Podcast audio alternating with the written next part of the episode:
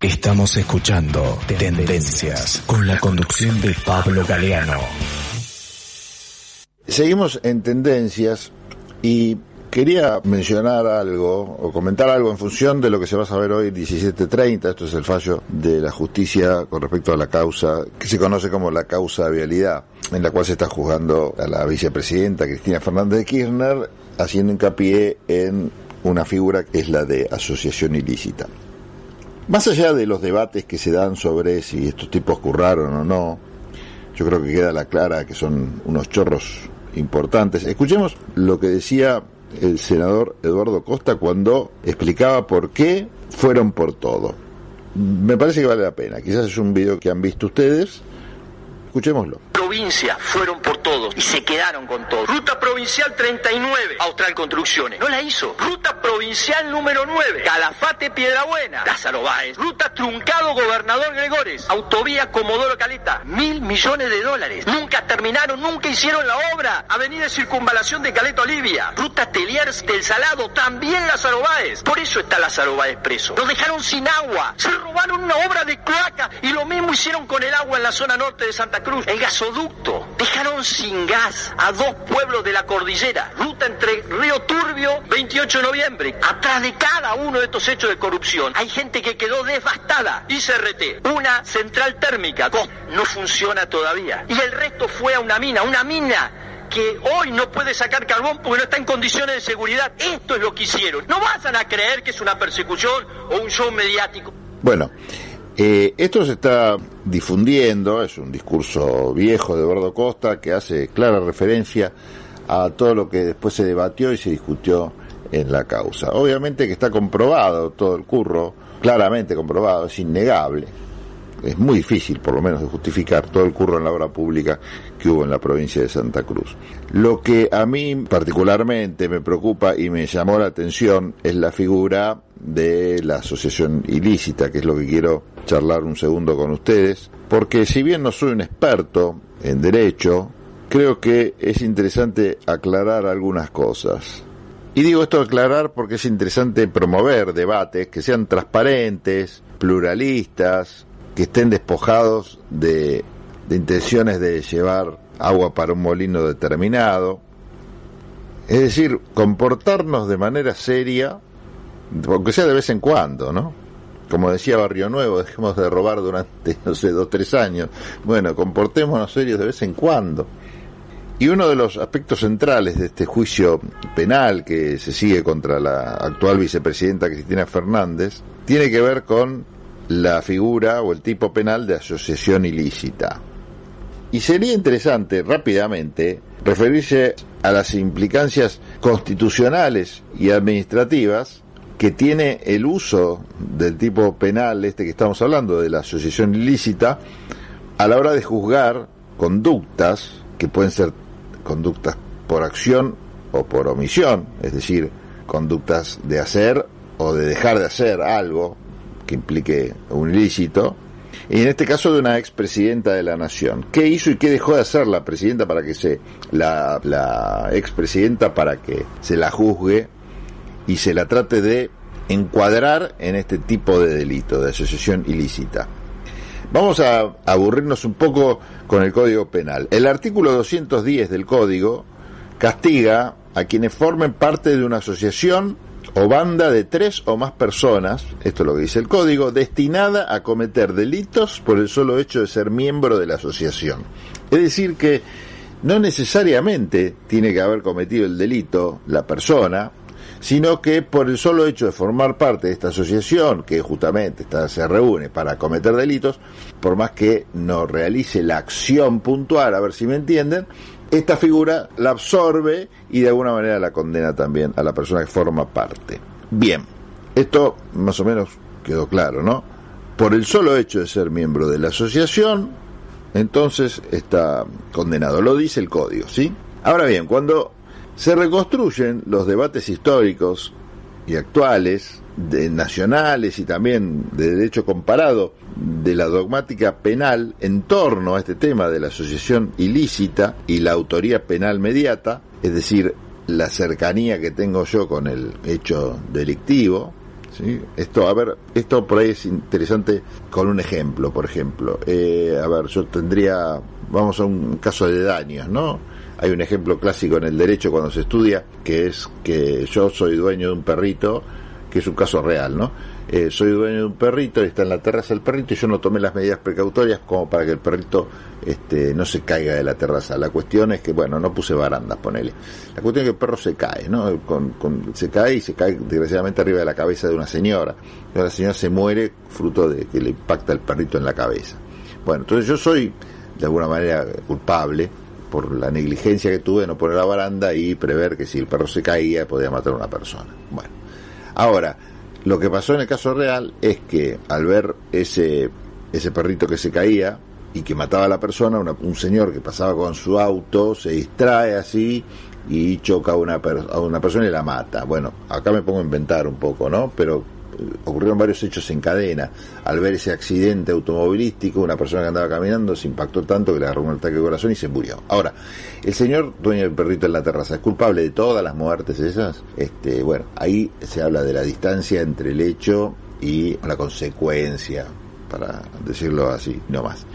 Entonces, la cercanía del hecho con el resultado tiene que ver con la responsabilidad que tiene o no el tipo. Obviamente, si le cayó el perro en la cabeza a la señora, si tiene responsabilidad, no va a tener responsabilidad por los sucesivos ataques cardíacos o accidentes que produjo ese primer hecho. Bueno, este es un, un debate que se da, ¿y por qué lo traigo a cuento acá? Porque tiene que ver con la mediatez de la autoría eh, penal. Y en función de esto, de la asociación ilícita, se abre una crítica constitucional fundamental que se formula a esta figura penal. Y se cargan las tintas sobre los aspectos subjetivos del imputado precisamente porque no se exige, como decíamos, la comisión de ningún delito específico, sino la mera membresía en un grupo. Entonces, por el solo hecho de pertenecer, como decía antes, eso es lo que está exigiendo la, la figura penal para, para que exista.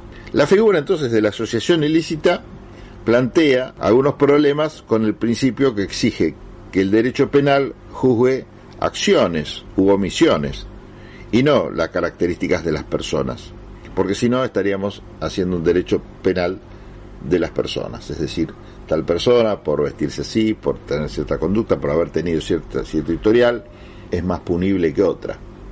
Suena injusto, ¿no? Bueno, de ello estamos hablando. Entonces ahí hay ya un ruido que hace con esta figura. Pero cuando se intenta aplicar la figura de la asociación ilícita a, por ejemplo, Cristina Fernández de Kirchner, estas contradicciones y complejidades crecen más. Vamos a, a ver por qué crecen más estas contradicciones en el caso de Cristina y en el caso de una expresidente que se puede aplicar a cualquier expresidente. En primer lugar, la descripción de la posición o pertenencia de un presidente o de una presidenta a una supuesta asociación ilícita implica, va a sonar duro, pero en algún punto criminalizar a la política. ¿Por qué? Porque si un gobierno, y ustedes van a decir, bueno, pero robaron, pero escúchenme un segundo, si un gobierno decide priorizar, por ejemplo, cierto tipo de obra pública, o el desarrollo de áreas geográficas, o, optar por cierto tipo de infraestructura institucional, contractual o lo que sea, o designar a tal o cual funcionario para que haga esas políticas, son todas decisiones discrecionales, no arbitrarias, que pertenecen al ámbito de la política y por lo tanto son cuestiones políticas no judiciables, que es una de las bases del derecho y su relación con la política. Están impedidas de ser criminalizadas y tampoco pueden ser utilizadas como prueba para que constituyan un indicio de una condena penal. Esto, insisto, no significa que no tengan que investigarse y si se prueban condenarse, obviamente, los delitos económicos concretos que puedan haberse cometido. Con toda la fuerza de la ley voy contra la cabeza del tipo del delincuente, del funcionario delincuente. Pero lo que digo es algo distinto, es que no pueden despreciarse las pruebas sobre la existencia o inexistencia de delitos económicos concretos y específicos si se investiga a un expresidente y al mismo tiempo basar una condena solamente en una ponderación de sus características subjetivas o del clima de época durante el gobierno a cargo de, en este caso, Cristina Fernández de Kirchner. No se puede juzgar así, porque, porque es un peligro realmente para el sistema democrático en general. No se puede juzgar así. Porque de juzgar así, o de comportarse así, a ser real, y que lo podemos hablar en otro momento, pero para no aburrirnos, a lo que se llama los delitos del enemigo, hay realmente un solo paso. Por otra parte, abrir la puerta a la ponderación penal de las decisiones administrativas económicas a través de esta figura de la asociación ilícita genera otro riesgo que es enfriar el funcionamiento de la democracia, por decirlo así.